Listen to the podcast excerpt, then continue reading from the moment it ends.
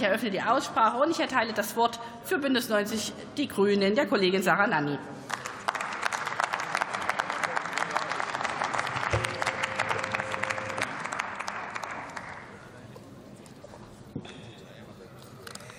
Sehr geehrte Präsidentin, sehr geehrte Werbeauftragte, liebe Kolleginnen, meine Damen und Herren! Die Bundesregierung wird sich in einer Welt globaler Waren- und Handelsströme für die Freiheit der internationalen Seewege aktiv einsetzen. So heißt es in der nationalen Sicherheitsstrategie, die letztes Jahr vom Kabinett beschlossen wurde. Heute lösen wir als Parlament einen Teil dieses Versprechens ein.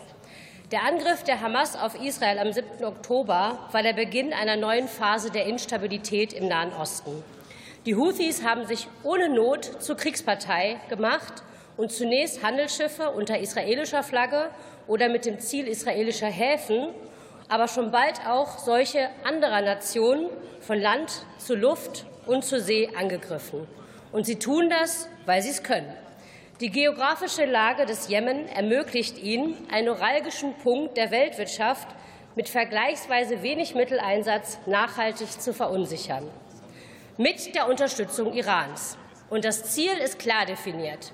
Die USA, die EU und unsere Partner sollen herausgefordert werden. Dieser destruktiven Politik müssen wir uns entschlossen und klug entgegenstellen.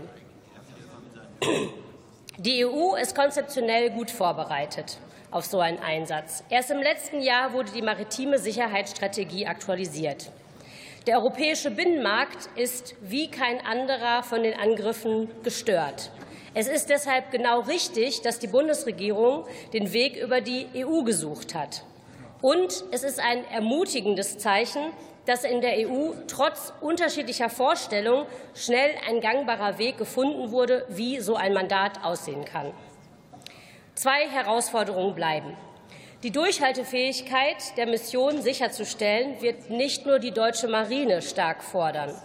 Deswegen müssen die diplomatischen Bemühungen der Bundesregierung weitergehen, um weitere Partner dafür zu gewinnen, die Last auf noch mehr Schultern zu verteilen.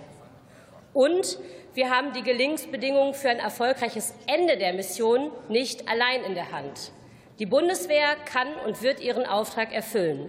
Aber die politischen Ziele müssen von anderen erreicht werden.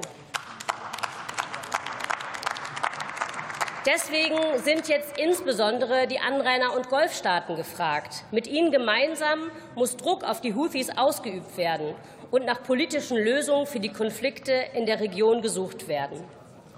Den Soldatinnen, die sich nun auf den Weg machen, für diesen Einsatz, den möchte ich sagen, wir denken an Sie.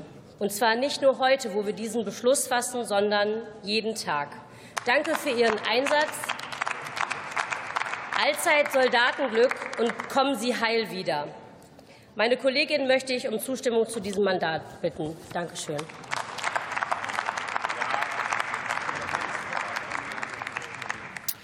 Jürgen Hart ist für die Unionsfraktion